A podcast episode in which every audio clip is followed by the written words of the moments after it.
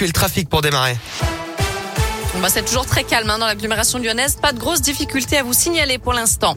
À la une, la course contre le variant Omicron se poursuit. Le projet de loi sur le passe vaccinal arrive aujourd'hui à l'Assemblée nationale. Un texte adopté en Conseil des ministres qui rend la vaccination obligatoire pour l'obtention d'un passe sanitaire. Il pourrait entrer en vigueur dès le 15 janvier et être exigé pour les loisirs, les restaurants, les bars ou encore les transports interrégionaux. Aujourd'hui, plus de 51 millions de personnes ont un schéma vaccinal complet, ce qui représente 76% de la population éligible.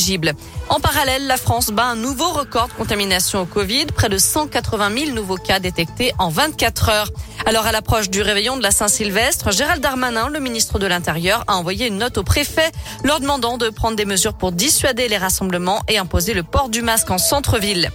Un arbre qui cache la forêt, c'est la réaction des soignants en réanimation à l'annonce d'une prime de 100 euros hier matin par Jean Castex. 100 euros net mensuels pour les 24 000 infirmiers et infirmières des services de soins critiques et de réanimation dès le mois de janvier pour faire face à la crise du Covid-19. Cette prime s'ajoute aux augmentations obtenues pendant le Ségur de la Santé, mais ça ne suffit pas à régler le problème de fond de l'hôpital, d'après le docteur Julien Crozon, anesthésiste réanimateur à l'hôpital Édouard Herriot de Lyon et trésorier du syndicat national des praticiens hospitaliers.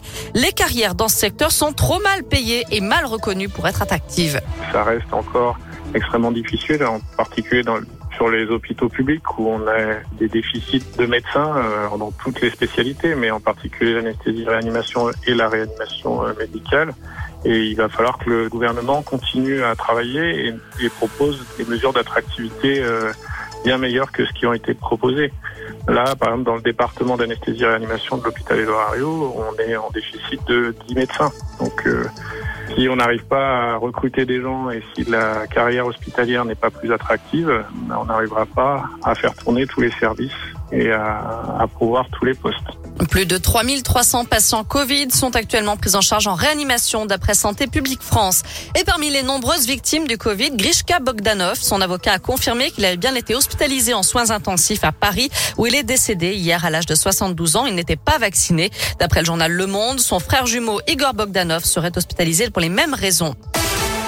Retour dans la région où trois automobilistes ont été contrôlés en très grand excès de vitesse à Saint-Genis-Laval. Les motards postés sur l'A450 le lendemain de Noël ont arrêté un premier véhicule qui roulait à 179 km heure au lieu des 90 autorisés.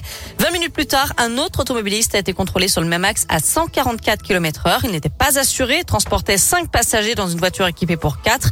Et quelques minutes plus tard, un conducteur a été intercepté à 198 km heure au lieu des 90. Tous ont vu leur permis de conduire retiré sur le champ et leur véhicule Enfin en foot, Kylian Mbappé met fin aux rumeurs. Il finira bien la saison au PSG et non pas au Real Madrid.